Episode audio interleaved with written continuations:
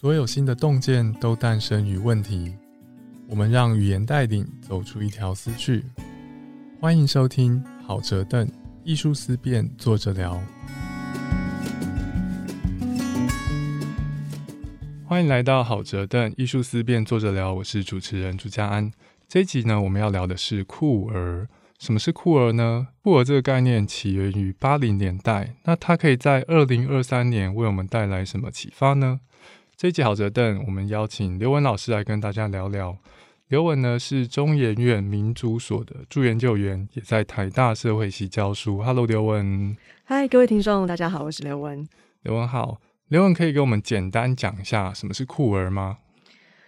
酷儿这个词真的，它有很深的历史跟学术意义。但如果要用一句话来讲的话，我会说，它就是一个关于挑战正点，然后没有什么叫做所谓正常的性或性别的一个概念。嗯，性或性别没有所谓正常的，是嗯，可能可以发现一些主流的，但主流不代表正常，是这样子的想法。嗯，比如说，呃，就算是我们要觉得同志是正常的一种性身份。但也没有什么叫做所谓的正常的同志或正常的异性恋，因为呃，库尔会认为说，一旦我们设定了什么叫做正常的，我们就会去排除掉呃可能的边缘的他者。哦，原来如此，哎，这很像是某种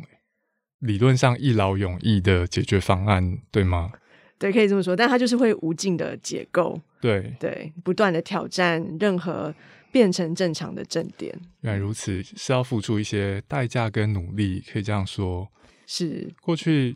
比方说像我们这一代人，我们在小时候慢慢受到教育，是说同性恋也是正常的，就像异性恋一样。但是社会上面不同的人这么多，我们要一把一把的挑，说，哎，这个也是正常的，那个也是正常的。但是在这样子做的过程当中，有可能把。一些比较不符合以上这些描述的人给边缘化，所以库尔的想法是说，我们就别去强调哪些才是正常的，每个人都有可能不一样。这样子的想法出现在人类历史上面，其实蛮早的，一九八零年代是吗？那个时候为什么这样子的概念会蹦出来呢？嗯，其实，在欧美的历史里面，呃，我大家可能知道，统治解放运动大概是六零年代的时候崛起，那时候有非常多的社会运动，包含反战运动啊。包含呃环境运动，还有还有这个女性主义的运动。那一直到七零年代的时候，他们觉得哦，我们不能只做呃这种街头抗争的运动，应该要走入立法的阶段，也就是强调同志是一个正常的人，他们需要有一般人拥有的权利，他们就跟异性恋一样。所以他走入了一个我们可以说比较正点化的阶段。那个时候争取的法律权利是同性婚姻吗？是像这样子的吗？同性婚姻有呃出现在讨论里面，但比较多他们是希望可以不要再被歧视，就是一个比较呃大方向的追求。那但是到了八零年代，如果呃听众记得，八零年代就是一个。全球艾滋病流行的时代，嗯嗯，那刚好，嗯，在当时的美国是一个新保守的政权，就是雷根的这个政府。那呃，因为他们很非常强调这种以家庭道德主义为主的政策，所以把。艾滋病跟同性恋两个字画上等号，那以政府为主，散播了很多跟艾滋病跟这个歧视同性恋的不实的讯息。哦，这些讯息那个时候在台湾，我们也是略有耳闻诶，甚至很多社会大众理解就是这样子。哦，想到同性恋就想到艾滋病，然后就会想到像是肛交这样子的事情。嗯，那刚刚讲的。哦，家庭秩序、新保守主义的政府，换成台湾的关键字，是不是类似像家庭价值之类的，会强调这个方面的？对，或者是我们可能在呃同性婚姻争权的时候，会听到爱家护家。嗯，他用一个听起来很中性的词，其实去包裹了一些非常歧视的概念。嗯，也就是把呃同志跟这个多元形态家庭去除在他们所想的一夫一妻这种。干净的家庭之外，原来如此。当他们在谈衣服一起的时候，其实就是规划出了何谓正常的家庭，对吗？是，所以就设定了一个想象，就是一男一女，然后他们一定要有亲生子女，这种唯一这个才能代表正常家庭的想象。嗯，假设社会对于艾滋病、对 S 还不是非常的了解，然后在某些时代 S 突然蹦出来了，然后大家就觉得很恐慌嘛。有点像是我们现在的肺炎一样，大家还不那么了解的时候，那社会上面出现了一个不好的事情，大家可能直觉上会倾向于去做，就是把这个不好的事情归咎于另外一群我们不是很喜欢的族群，像是同性恋这样子的族群。这个跟那个时候的酷儿运动有什么关联？艾滋病出现了，然后政府归咎于同性恋，接下来呢？对，所以因为呃，这个同志族群发现，呃，这个政府去散播了很多不实的讯息，那他们所面对的歧视不再只是单纯关于要不要出轨这件事情，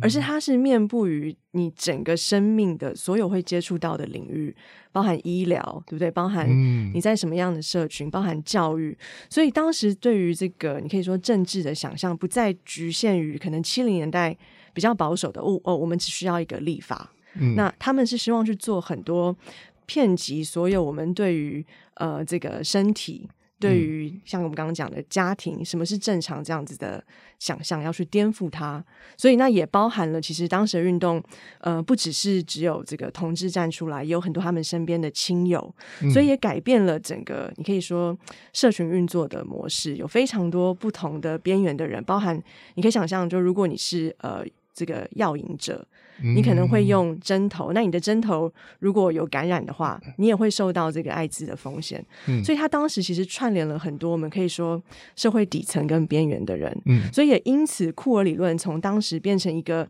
你可以说一个新型的政治形态，但它也是成为一种呃，我们思考这种新的伦理跟连结 （solidarity） 这种呃。的一个团结的一个想法，就去除单纯只是要同性恋成为正常人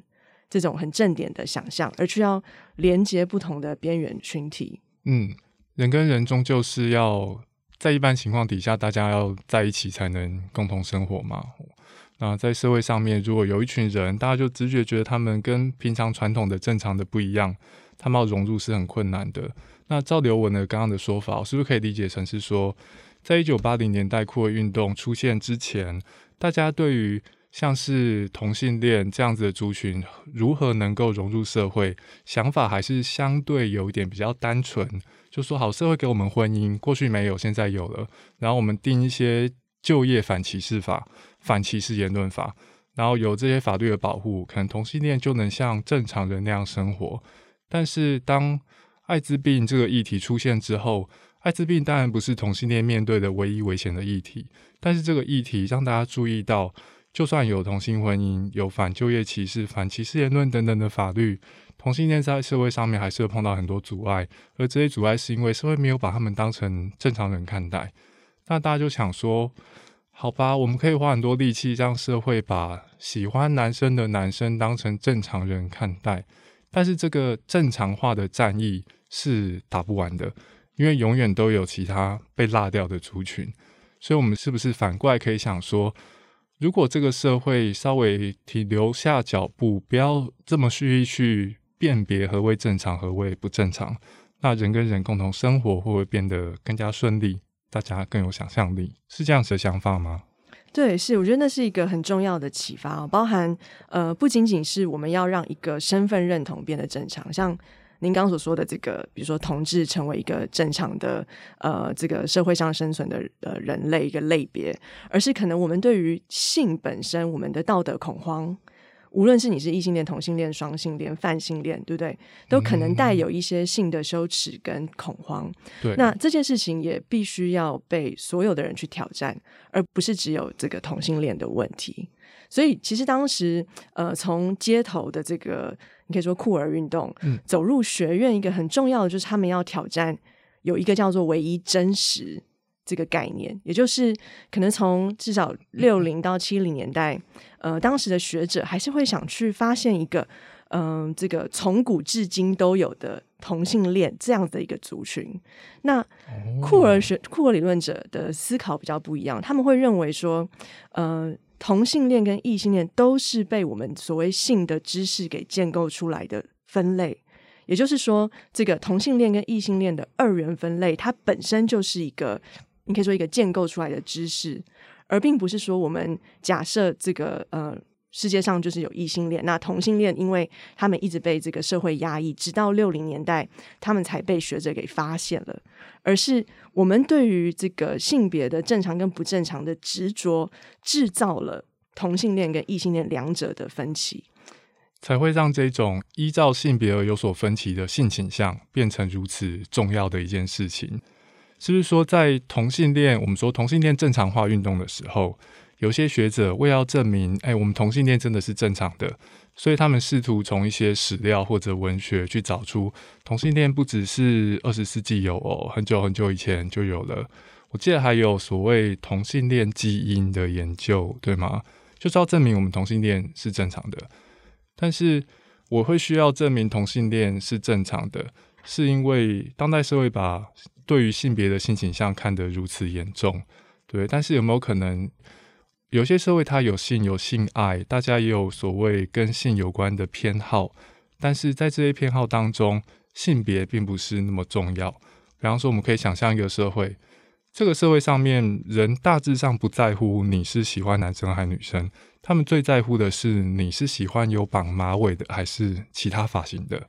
对吗？在这个社会是区分马尾控跟非马尾控，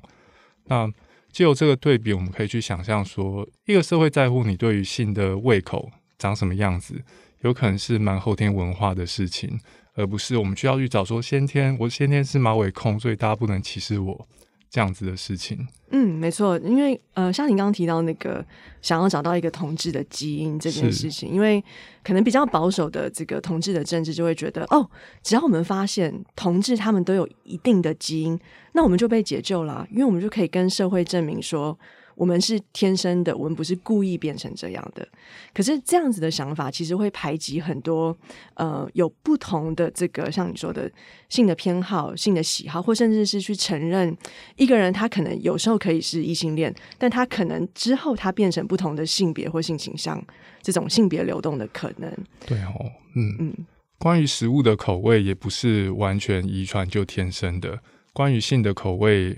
当然也是不需要是这个样子。对啊，如果我可以接受，我在可能大学之后我开窍了，开始觉得马尾很可爱，对吗？那为什么不能大学之后开窍了，开始觉得男生也蛮不错的，对吗？有这个可能性。对，所以他应该说库尔理论就是把我们对于个人的行为的偏好。病理化的这件事情，把它呃反映到制度上。为什么我们的制度只限定了一个人可以有一定的这个性的偏好，跟比如说只有跟呃异性的这个人结婚生小孩，有一段很长的婚姻才叫做正常这件事情？所以再回到最后一个，我觉得呃当时因为艾滋提供给呃一个社会一个很。很重要的库尔的反思，包含了像我们对于人生跟时间观的思考。诶，时间观，嗯，就像是嗯，库尔理论会认为说，在异性恋常态的时间观，我们认为一个人就是从小到大，你发现自己对于异性的吸引力，然后你跟他们发展恋情，然后你结婚，然后你就是生小孩，然后你再跟着你的小孩被抚养，然后你就走掉。但在库尔的时间观，因为呃，这个艾滋的问题，所以发现很多你身边的人突然真的很年轻就走了，就是一个呃突然的离去。那这个带来很大的震撼是，呃，他们发现时间观并不是照着异性恋的这种模式走的，嗯，所以有很多的可能是。呃，你身旁的这些朋友，他们可能成为你最后陪伴你跟照顾你的家人，对，所以对于社群跟家庭的意义，某种程度上，呃，都被这个酷儿的生活方式给打散了。原来如此，艾滋病不但对社会带来很多威胁，它还给我们带来一些启发，是说，哦，我在十岁的时候预想我未来的完整人生，以异性恋传统想法来看，最后就包含结婚生子嘛，甚至我还要抱孙子。但是，如果我的人生不是这个样子，如果人生可能比我预期的还要短很多，这个甚至不需要艾滋病诶，因为人会发生什么意外其实很难说。所以库尔的这个思路也让我们重新去看到自己的人生。我们要我要事先准备，它其实有蛮多可能性的。而这个可能性在，如果我是照着一系列传统的观点被抚养长大。很多可能性直接被拿掉，而不是说，并不是说国家立法不准我不结婚，而是我在规划自己生命的时候，我就不会想到不结婚这条路。是，就回到我们最一开始说的，就是没有什么叫所谓正确呃的性的模式或是身份，对它可以提供各种可能。嗯，我想问一下刘文哦，刚刚提到说库尔理论有一个特色是说从文学去找资源，为什么特别是文学啊？因为在文学的呃批判理论里面，它有比较多，第一个就是对于文本阅读的时候，我们。没有一定的阅读的方式，对不对？它永远有不同的这个诠释的方式跟角度，所以它文学本身提供了一个我们对于呃，像我们刚刚讲的这个真实的一个挑战。嗯，所以呃，其实库尔理论一开始的确也是从这种呃英美文学系呃，就是建构出来，提供一个新的，你可以说一种阅读的方式。那这个阅读的方式从文本也就到了社群，也就到了政治。嗯。这边的诠释的空间是说，我我想象是说，那个时候酷儿运动在学术界里面的一种展现，会不会是说，我们开始用酷儿的眼光，这种没有所谓正常性向或性倾向的眼光，去重新诠释各种古典的故事，是这样子吗？嗯，这当然也包含在其中，包含发现很多，你可以说这种隐藏版的酷儿角色。对不对？他不一定要大，就是一定要站出来说：“哦，我就是个同志。”但他用很多的情感的方式表达他跟所谓正常异性恋的生活模式的不同。原来如此，我们用不同眼光去看很久以前的古典作品，可以看出了这种诠释的可能性。哎，这是不是有点像是现代人用 BL 的眼光去看像连续剧啊，或是电影？嗯嗯，有点像是这样子。对，就是用你自己你可以感觉到的那个酷儿的模式，去重新理解不同这个互动的可能。原来如此，我觉得这很有趣诶，因为这样用这种眼光去看，我们也可以说是读者在进行某种在创造，创造出不一样的作品来，依循自己的想象。这样子听起来，酷儿是应该是会在社会上面引起蛮多争议的一种思路，对不对？毕竟。像我目前自我认同还是异性恋男性啊，所以我非常深刻的感受到刘文刚刚讲的异性恋对生命的想象长什么样子。有一天要结婚生子，然后我最好是要有个孙子，等等等等。那我这样子的人，或者其他跟我有类似想法的人，面对不要说面对酷儿的，面对同性恋，我可能觉得有点卡卡的，难以接受。那库尔在社会上面的引起的争议，如果是回到。一九八零年代或类似的时间，在台湾有引起类似的争议吗？对，在台湾，呃，其实第一波可能台湾人听到酷儿也是经由呃所谓的翻译。那在九零年代的时候，有一批呃也是当时在呃欧美去读英美文学系的学者，他们就把酷儿这个概念翻译到了台湾。但很有趣的是，因为它还是一个比较学院的概念，因为我们可以想象，在九零年代的台湾。如果你跟别人讲酷儿的话，大家可能会想到的唯一只有可口可乐的那个饮料 Q O O。对，所以它其实是一个没有真正进入民间的语词。嗯，可是它在像当时很重要的一个杂志叫《岛屿边缘》，他们就是大量翻译这种西方的批判理论，然后去反思可能台湾的政治跟文化的现况。那当时因为九零年代另外一个很重要，它也是。呃，这个戒严刚过，那所谓的这个新台湾人的本土意识也崛起。那李登辉当时就说了这个四大族群嘛，那这批学者他们当时就觉得，他们要对这种呃崛起的新的台湾人的意识、国族的意识也做一个批判，因为他们会担心说，呃，过度强调一种单一族群的国族思维，会走向这个右翼或极端。哦，也有可能会派几下被边缘化的族群嘛？这在现在的台湾也面临差不多的问题，哎。对，所以某种程度可以说，酷儿当他被翻译到台湾时候，因为时间跟当时这个这个政治环境的关系，呃，它成了一种对于单一国族思维的挑战。嗯，它所以它也成为一个蛮有趣的，呃，跟台湾地缘政治紧紧环扣的这种现况。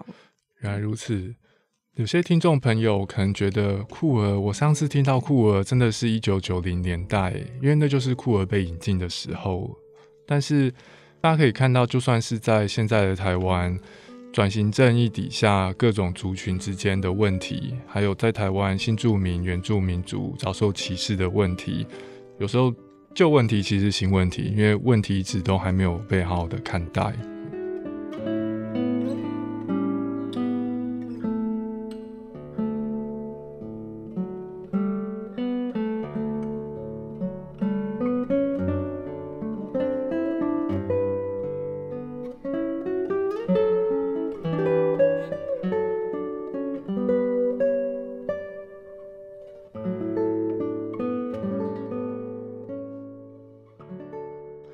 那除了这个布尔斯路 VS 国族主义的争议之外，在台湾还有其他的争议吗？嗯，我觉得最近的一个也是最盛大的一个争议，应该就是同性婚姻辩论的那个时候。嗯，呃，因为当然这个运动在台湾有可以说三十多年的历史，那真正到台面大概就是二零一零年之后，因为那时候有走入这个立法的程序嘛。嗯，那我们也遇到了史无前例的。呃，以比较是右翼基督教所带领的这个反扑，对，所以呃，当时这个争议就变得非常的庞大。那很有趣的是，在比较是学者或学界的这边，有一波叫做这个“毁家废婚”哦，“毁家废婚”对的反思。那多数这些学者，也就是源自于库尔理论，因为像我们刚刚讲的，他们认为说。呃，当然，同性恋的权益是重要的，但是呃，是否婚姻是唯一的选择？嗯，因为他们认为婚姻会重新去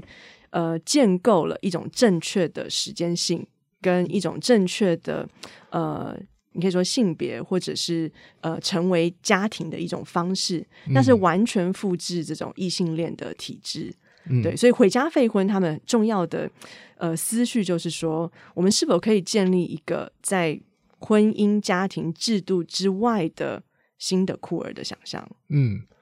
刘文会不会觉得那个时候的像是多元成家法案，蛮可惜没有被真的拿出来严肃看待？会不会是去两者之间的折中，在婚姻婚姻跟回家废婚之间？比方说。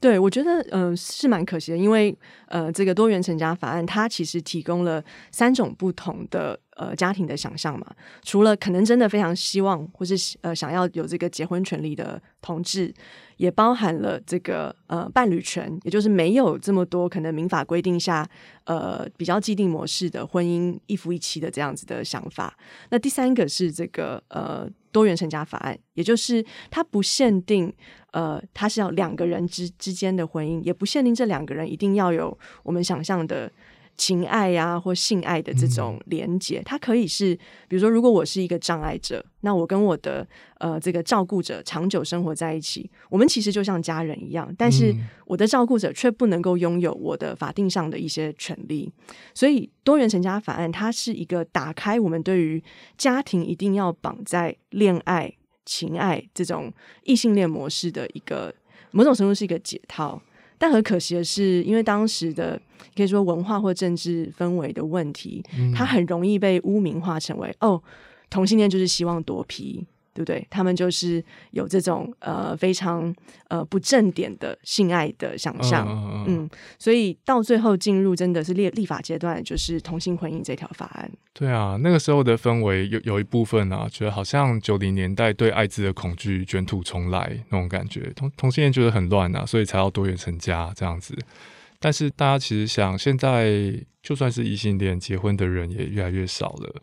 但是说实在的，你真的不需要婚姻吗？我身边有一些朋友，他们并对婚姻并没有任何浪漫的想象，他们已经没有那种哦完完满人生要步入礼堂等等等等。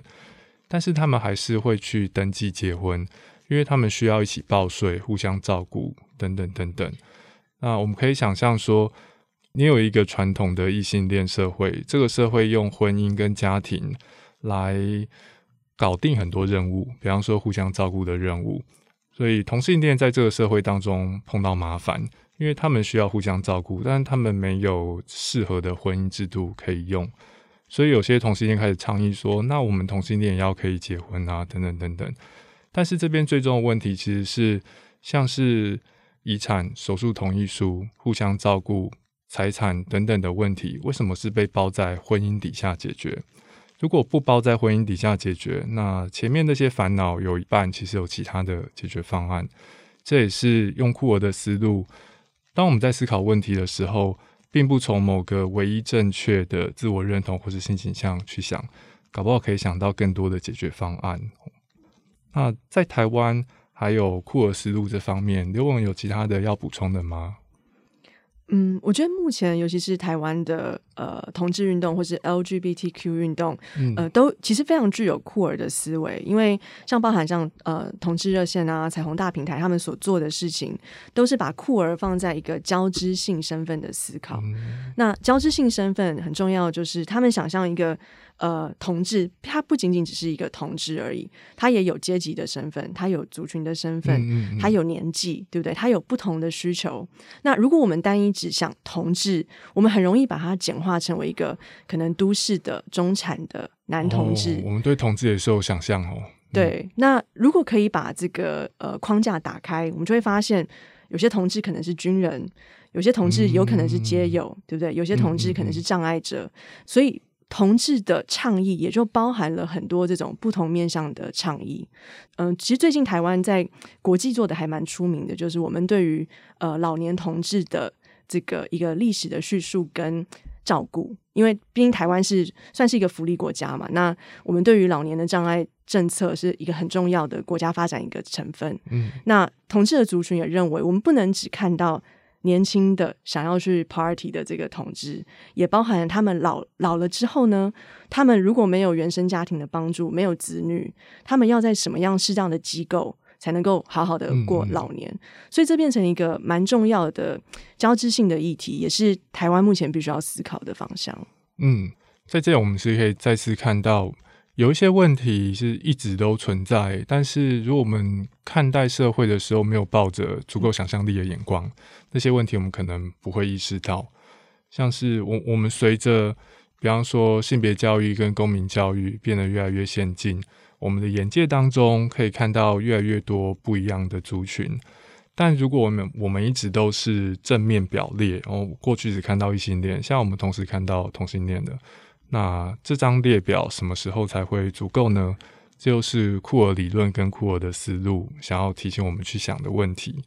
刚刘文其实已经介绍了，在现在的台湾，我们有一些族群的问题，那性倾向跟性别认同的问题也还没有完完全全的解决。那在这边，如果我们在问说，库尔这个概念在一九八零年出现，那现在？四十年过去了，在二零二三年的台湾，还能协助我们看到哪些其他的方向跟问题？也想请刘文帮我们补充一下。嗯，是，所以就像我刚刚讲的，我们当想象任何一个少数的群体的时候，一定要想象他是一个完整的人，对不对？所以，当我们想到同志或是性少数的时候，呃，不能够只想到他性的这个部分，他是有完整的一个需求。所以，嗯，我还是认为，就是强调。同志他永远是跟各种身份的交织，这这件事情是库尔给我们一个很重要的反思。嗯，那包含其实因为二零一九年台湾的这个。呃，同性婚姻合法，那很多的国际也关注到台湾的性平运动跟呃我们的这个同志的运动，但嗯，某种程度上它会被简化，就好像是呃同性婚姻过了之后，这个同志团体就没有其他的需求了。哦，真的有些人是这样子想的哎。对，但回到像我刚刚说的，其实这个交织的议题，其实台湾还有非常多需要呃努力跟很多同志团体在努力做的事情，包含我们的确有一个这个。性别平等教育法，但其实我们目前做了一个研究，是很多的人，即使呃他们在求学的阶段，并没有好好的有收到这个性别多元的教育，甚至有时候老师可能会说出比较歧视的言语，嗯，特别是可能针对呃这个跨性别族群，所以我觉得要怎么走到下一步，就二零二三的现在，就是我们要去想，任何还有可能被正常的性。的这个范畴给遗忘的这这些性少数，都会是一个我们很需要去继续关注的对象。嗯，还有哪些东西是遗落在我们视野之外的？关于怎么样用这一种酷儿的思路或者眼光去看待社会，刚刚刘文提的一个例子是说，我们看到的不要只是年轻的同性恋，因为同性恋跟异性恋一样会老，要看到老年的同性恋。那除了这个例子之外，还有哪些例子是用酷儿眼光过去可能没发现，但现在更有机会可以发现的呢？嗯想到的一个例子是，呃，关于这个原住民同志的倡议，因为呃，当然族群的正义对于台湾是一个非常重要的议题，而且是其实是一个非常缺乏的议题。但呃，透过这个交织的概念，那我们也发现很多的呃原住民同志的青年，他们面对的可能不仅仅只是所谓异性恋正点下架构的一个性别歧视，也包含了他们要在汉人主流的。文化的社会要隐藏自己的族群文化，那但是呢，他们回到部落之后，因为长期的殖民的关系，还有呃部落跟基督宗教的一个历史性的呃，你可以说一个一个问题，那他们也很容易在部落受到歧视，就是或者是无法这个表达自己的性向，所以他们面对的其实是一个双重的歧视。对，所以我觉得在我们思考问题的时候，呃，除了像我刚刚所说的，从性的角度去思考，也要去想说，在台湾的本土有非常多的人都有呃呃不一样的历史、不同的结构。嗯，那这个文化的转型绝对不是只有同性恋要做的事情，那它包含了整个可能在异性恋父权而且汉人为主的文化之下，我们要去想怎么样去善待不同的少数。嗯，尤其是最近。这个台中一中发生的这个歧视原住民的事件嘛，那这些其实都是呃，我觉得在做无论是酷儿倡议或者是做文化倡议者，就我们非常关注的这个事情。嗯，一个社会要怎么样设计，才能让有不同喜好跟来自不同文化的人都能在社会上面找到自己可以幸福居住的地方，是很困难的。特别是这个社会的文化已经高度一致的时候。比方说，大家都是讲我现在在讲的国语嘛。那如果我的家长跟他的老一辈就不是讲我现在在讲这个语言，那我不需要等到上大学啊，我上国小的时候就已经会加倍辛苦了。我等于是要要学外文才能接受义务教育，诶，所以看到不同的族群会是一件非常重要的事。其实我觉得反过来说，身为台湾人在这一方面是蛮幸运的。因为在我们的社会当中，已经有有潜力，已经有不同的文化存在，只是因为主流很强势，所以他们不容易出头。但是大家想象说，我们已经有有各种语言，国语、闽南语、客家话，还有很多原住民族的语言。如果这些语言的使用者都可以在社会上面有足够的能力、空间跟自由度，去发挥他们的语言跟文化带来的有趣的东西。那台湾应该会是一个比现在更加丰富、更好玩的样貌，但是这种未来能不能实现，还是有赖于我们现在如何对待那些已经被边缘化甚至有消失的危险的文化跟族群。嗯，所以我觉得一个很重要的酷儿精神，其实就是。我们不能够只是包容，因为包容我们就只是会说哦，呃，这社会上有这个零点二帕的少数，所以我们要包容他们。嗯，那我们看见他，但我们不会把它融入主流。但酷儿强调的其实是颠覆，对不对？我们该怎么样在既有的文化系统里面去想，还有什么可以被拆解的部分？嗯，所以我觉得这个精神，就像我们一直讲从。八零年代历史到现在，它是一个很重要的反思。它不是只是让我们容忍少数，而是这些少数的生命的模式，其实是可以提供主流的生活模式一个全新的想象。嗯，就像您刚刚讲的，如果我们想象台湾，它不是只是哦有不同的族群，而是我们可以把这些不同族群的能量当成是我们这个作为台湾主体的一个重要的成分，甚至是让国际看见的部分。那它其实我觉得是有非常多潜力的。嗯。我自己读到一些关于气管的研究，一些研究显示说，如果组成团队的人员在喜好、主义、语言以及性别性倾向方面越多元，那这个团队呈现出来的整体创造力会更高。这种研究当然是蛮蛮功利导向的啦，哦，它最终是要看说你这个公司有多少竞争力。但是我觉得另外一方面去想说。这边的创造力不只是解决问题的能力，不只是创造业绩，然后让我的股东跟投资人赚钱的能力，也是我身为社会的一份子，让这个社会变得更丰富、更好玩、有趣的能力。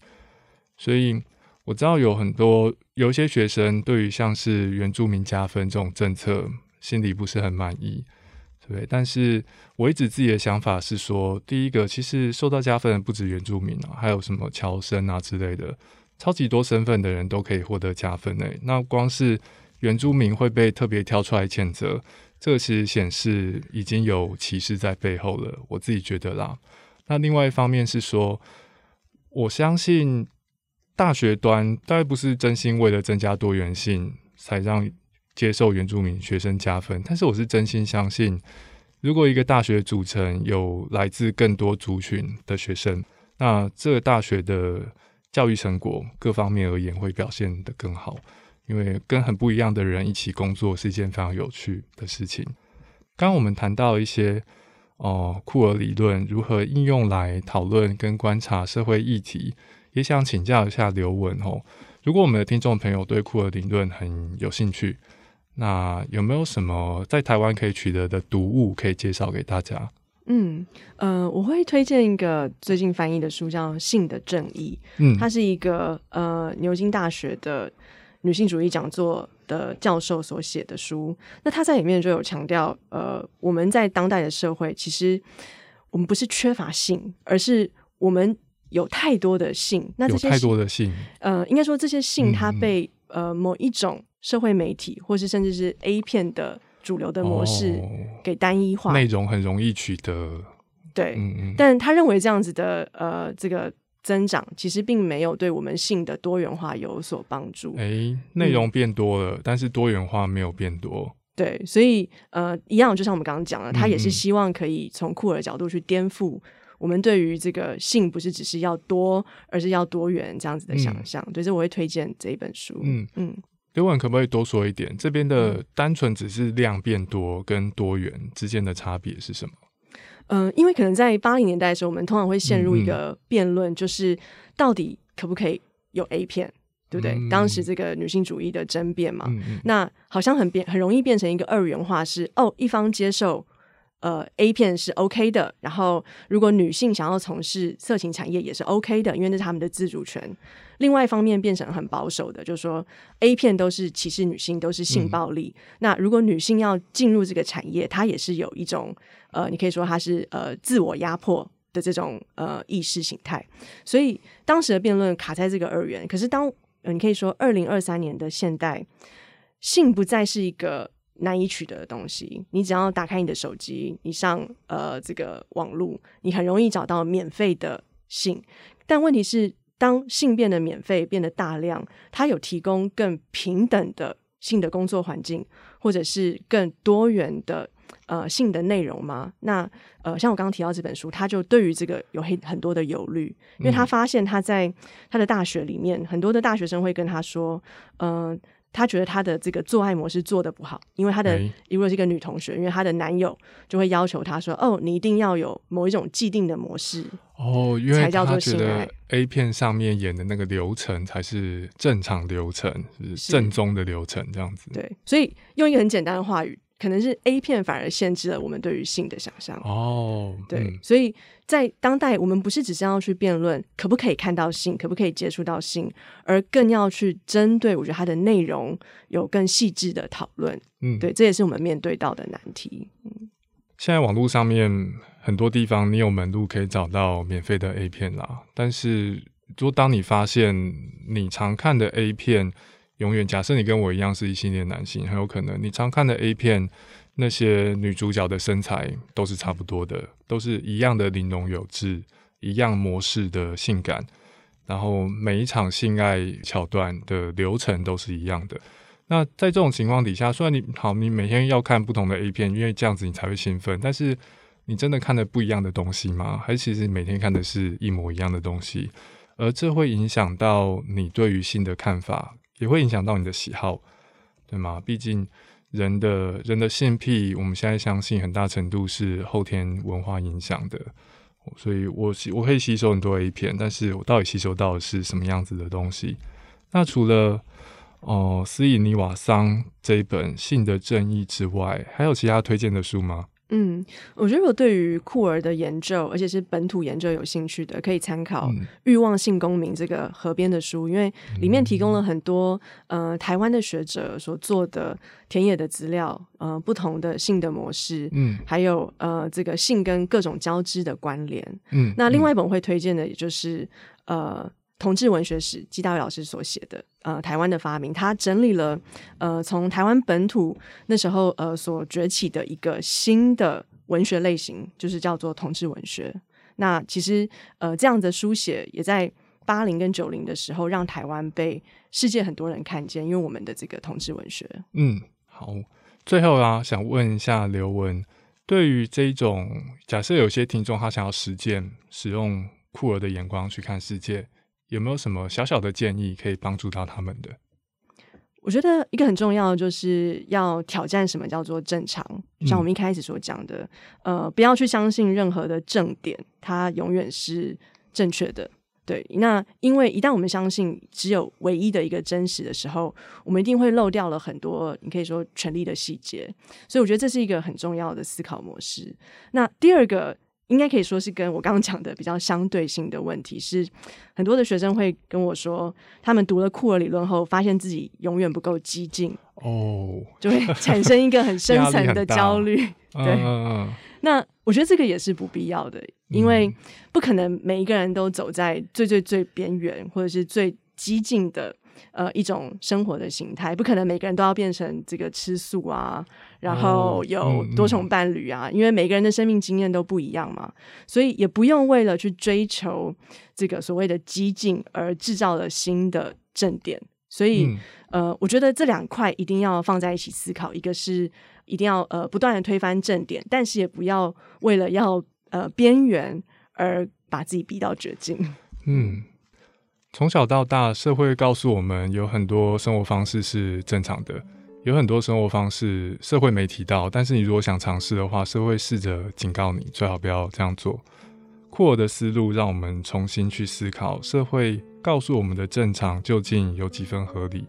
它让你有一个既定的人生轨道，但是它也有可能排挤一些人。那你有没有可能是被他排挤的人呢？你得要看一看、想一想，才会知道哦。今天感谢刘文跟我们分享酷儿的理论跟思路。如果你在 Podcast 搜寻刘文，其实可以找到很多搜寻结果哦，因为有很多 Podcast 也都邀请刘文老师来分享，像是女同志周记、润南的 Room，还有最近刘志熙的不好意思，请问一下，我很推荐给大家，可以去找找看。今天感谢刘文，谢谢大家，谢谢嘉安，谢谢听众。